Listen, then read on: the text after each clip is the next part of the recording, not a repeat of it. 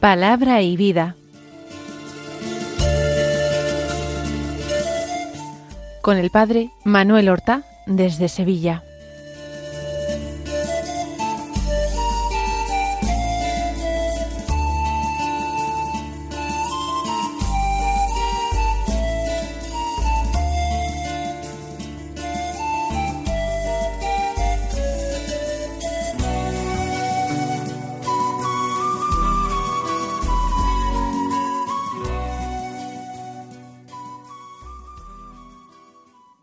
En el nombre del Padre y del Hijo y del Espíritu Santo. Amén. Alabados sean Jesús y María. Muy buenos días, queridos amigos, oyentes de Radio María y seguidores del programa Palabra y Vida. Hoy es el sábado de la vigésima semana del tiempo ordinario. Este sábado es día 26 de agosto la Iglesia española celebra la memoria de Santa Teresa de Jesús Jornet e Ibars, una santa que nació en la provincia de Lérida, en Cataluña, concretamente en Aitona, una familia trabajadora pero profundamente cristiana. Estudió en Lérida para ser maestra y también en Fraga y comenzó a enseñar en un colegio como profesora. Pero sentía dentro de sí una llamada del Señor y pensó que el Señor la llamaba a ser monja clarisa, hija de San Francisco, y decidió ingresar en las clarisas de Briviesca. Allí hizo postulantado y noviciado, y cuando estaba cerca ya de la profesión, tuvo que dejar el convento por una enfermedad que se resistía a una total curación. Por tanto, no podía ser admitida en un convento para tener que ser cuidada. Con su hermana, María, y una amiga de ambas, fundó una congregación religiosa.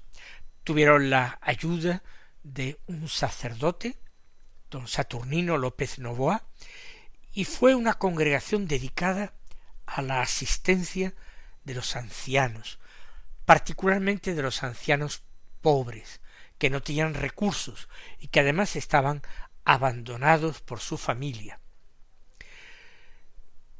frente a otra congregación francesa que ya estaba implantada en España, como era la congregación de las Hermanitas de los Pobres, fundada por la beata Juana Jugan. Ella tiene un carisma parecido y busca establecerse en lugares a donde no han llegado las Hermanitas de los Pobres. Terminan encontrando un lugar en Valencia para instalarse a la sombra de la Virgen de los Desamparados, que la toman como patrona de la congregación. De ahí el nombre de Hermanas de los Ancianos Desamparados. Y se multiplican las vocaciones y se multiplican las casas que se van abriendo por toda España.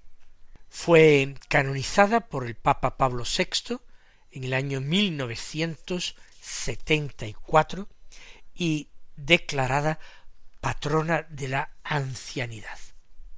Vamos a escuchar la palabra de Dios que se proclama en la liturgia de la misa del día. Ayer leíamos como primera lectura el libro de Ruth y hoy volvemos a hacerlo. Solamente vamos a leer este libro dos días. De hecho, el libro de Ruth tiene cuatro capítulos y como yo dije ayer, es un libro de los más antiguos de la Biblia.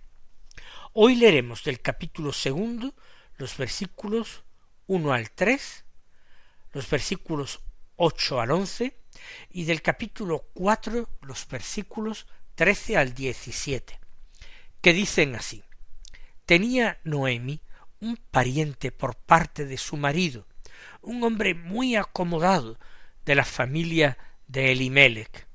Su nombre era Booz.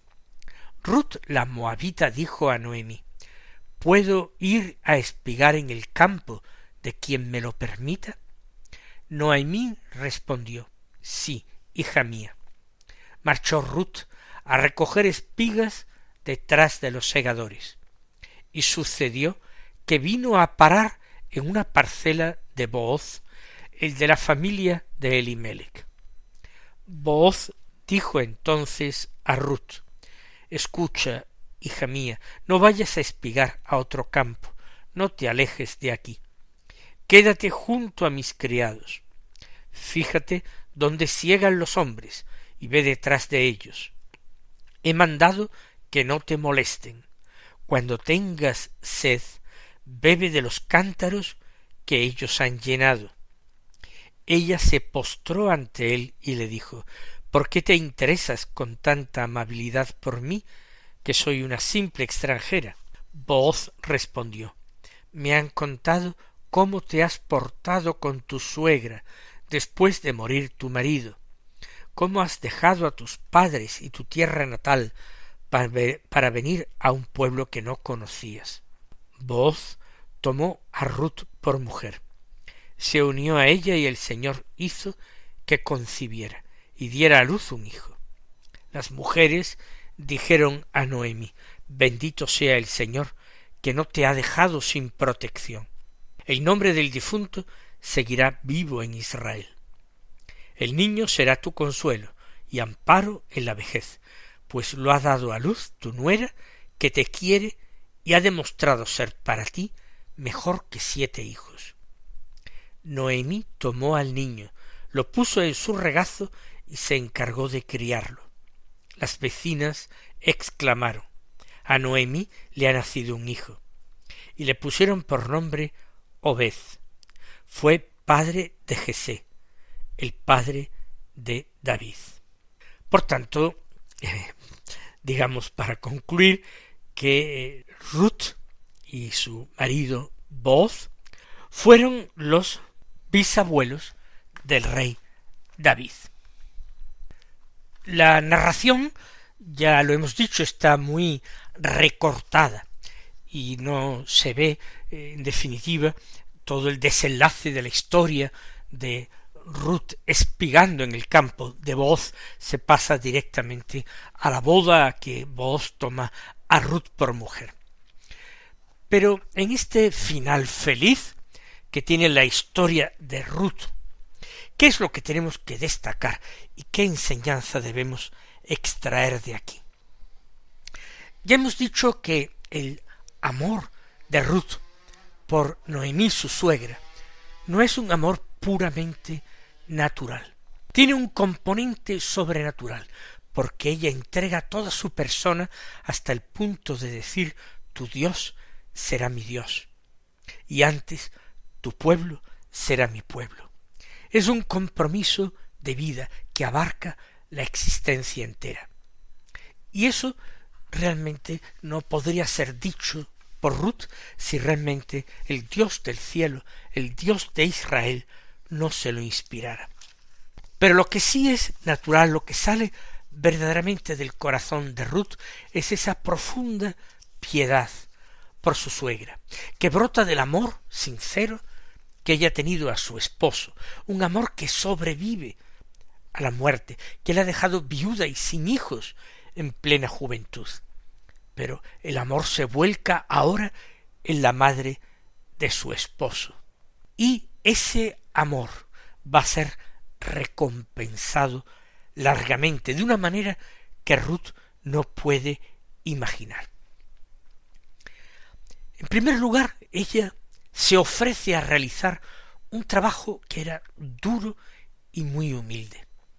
Espegar un campo era más duro todavía que segarlo porque había que estar constantemente agachándose hasta el suelo para recoger espigas que hubieran quedado abandonadas en el campo y que no hubieran sido agavilladas.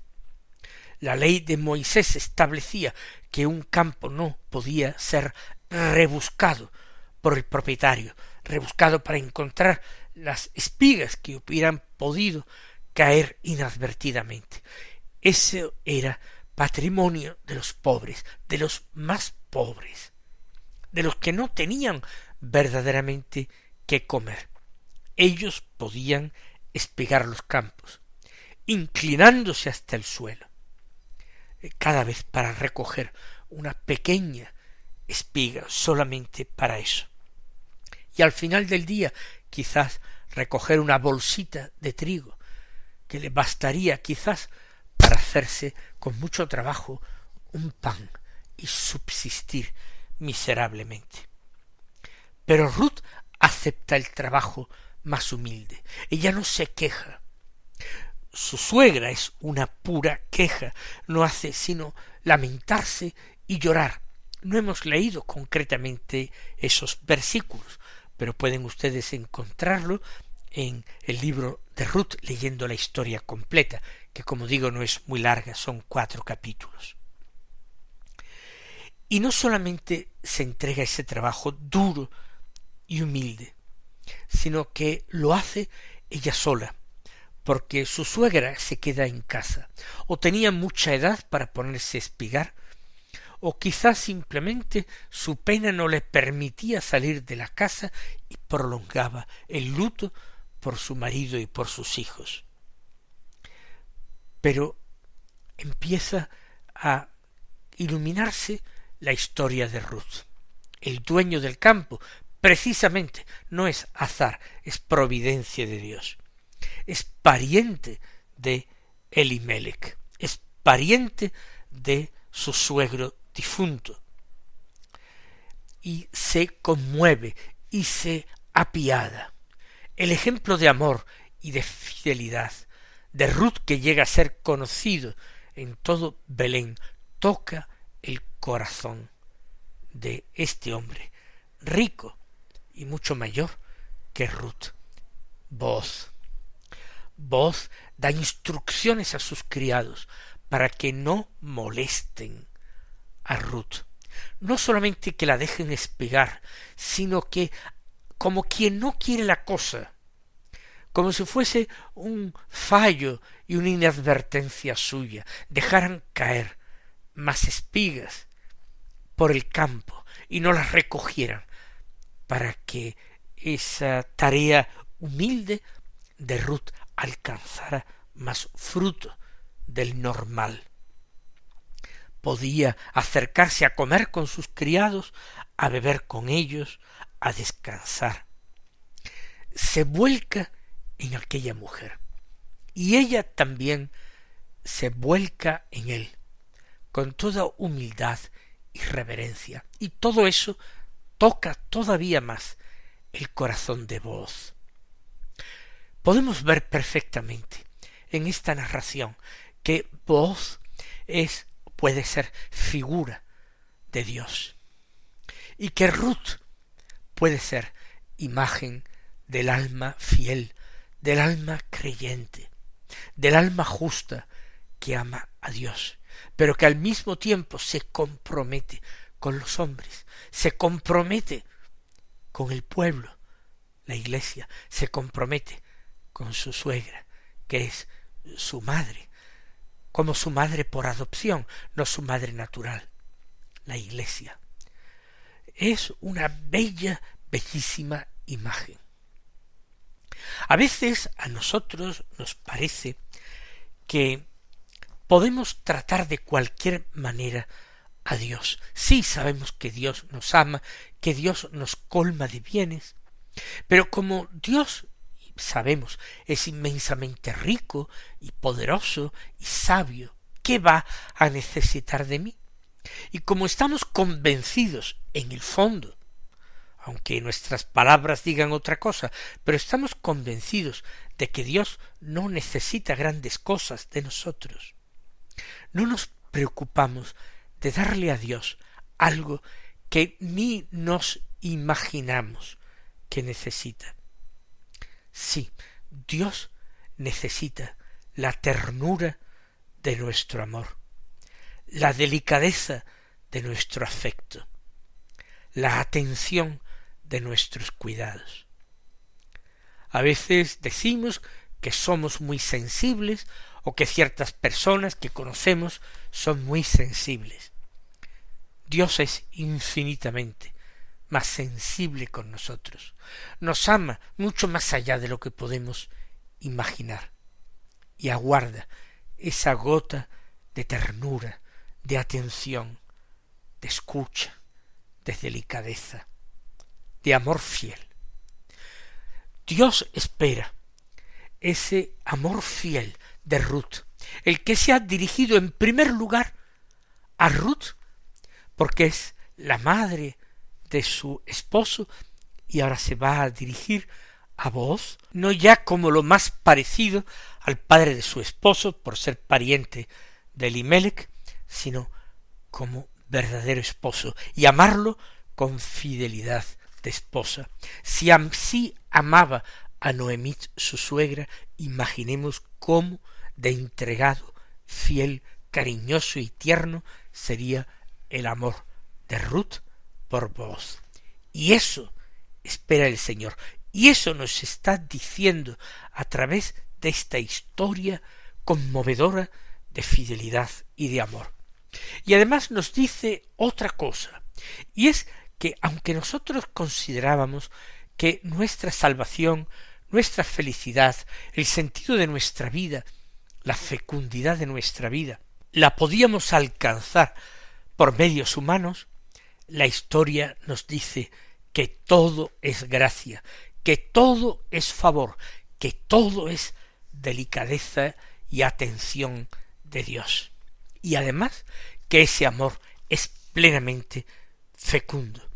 Y por eso Ruth termina dando a luz un hijo Obed, que será el abuelo del rey David y el antepasado del Mesías, nuestro Señor Jesucristo, Redentor de los hombres.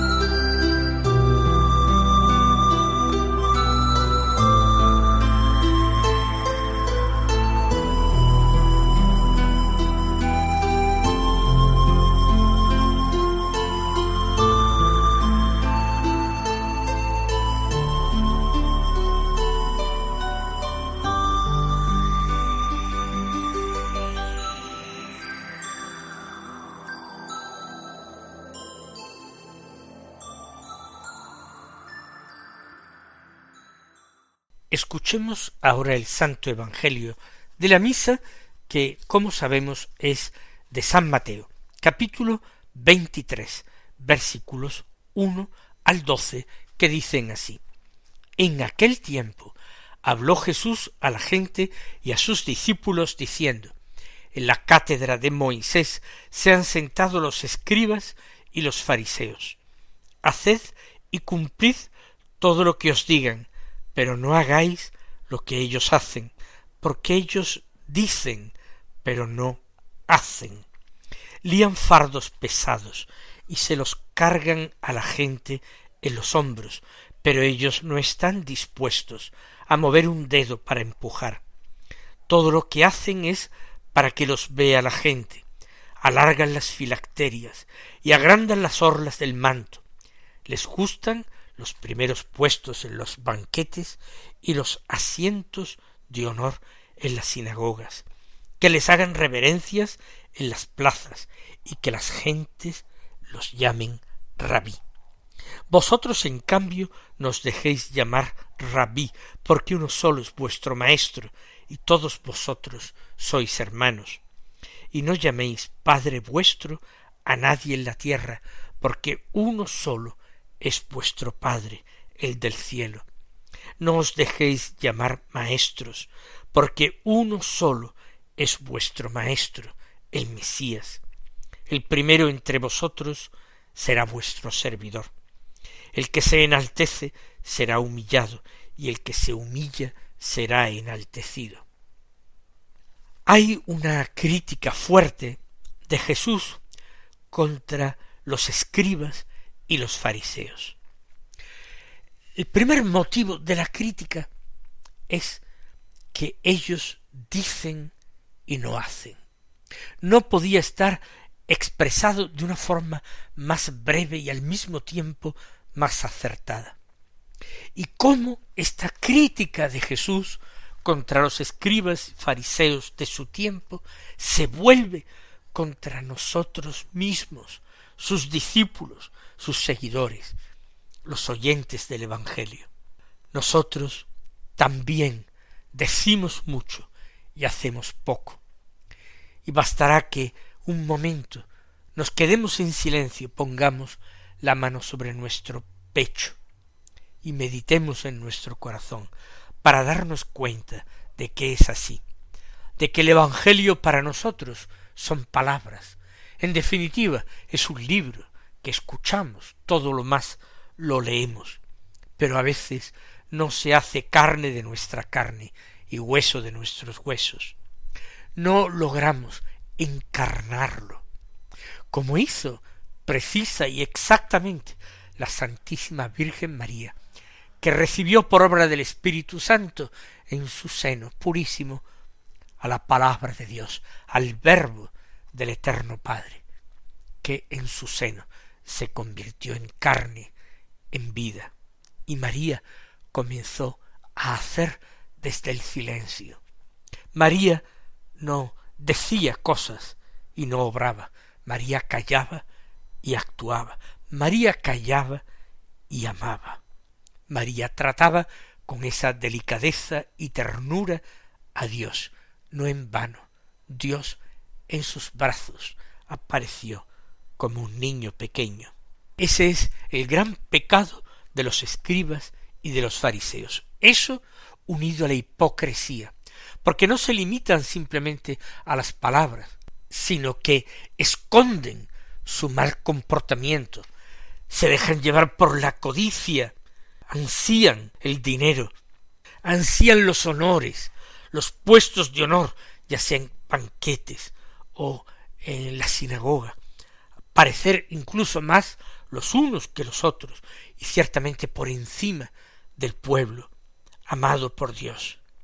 Dios detesta toda esa actitud. Jesús la denuncia y nos dice hoy de nuevo, el primero entre vosotros, que sea vuestro servidor, porque el que se enaltece será humillado, y el que se humilla será enaltecido. Que aprendamos la lección que la palabra la convertamos en vida. El Señor os bendiga y hasta mañana si Dios quiere.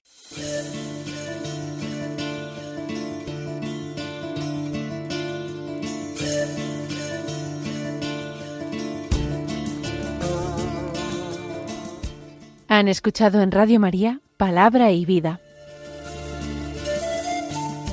un programa que dirige el Padre Manuel Horta.